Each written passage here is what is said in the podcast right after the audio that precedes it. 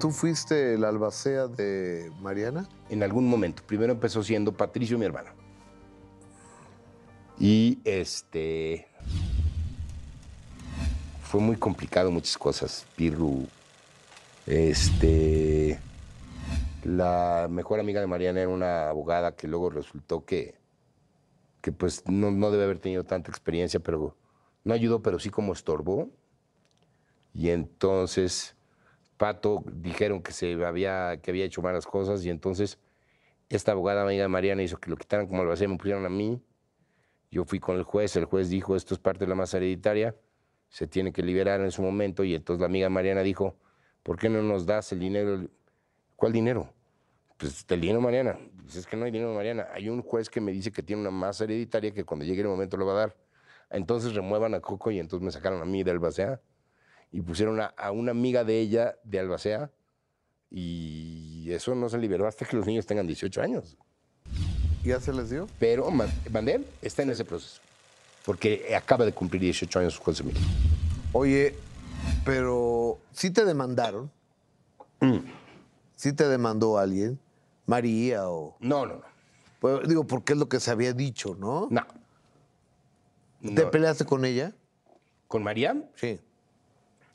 Este, no, en realidad no. ¿Nunca te reclamó? Nunca me... eh, Sí, pero eh, yo recuerdo que lo, lo que lo que ella me reclamaba pues no tenía ni sentido.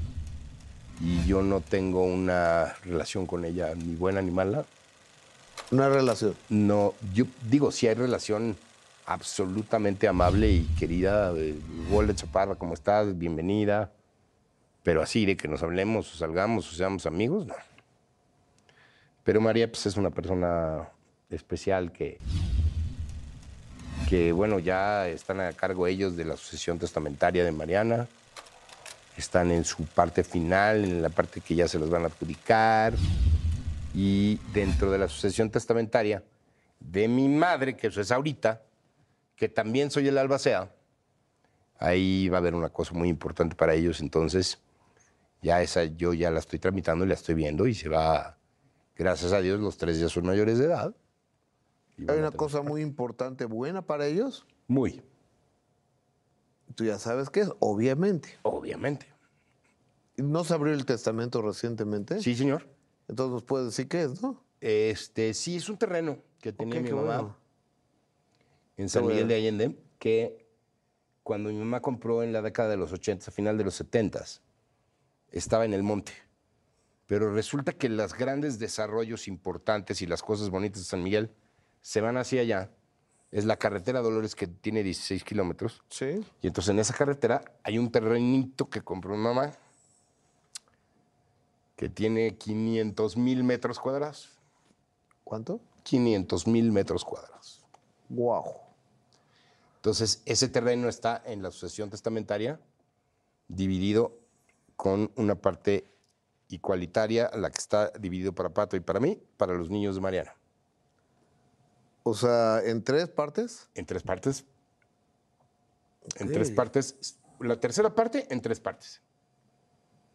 Entonces, No, les va a tocar un demonial, no sé, y. mira, va a ser algo que, que la vida sea más fácil.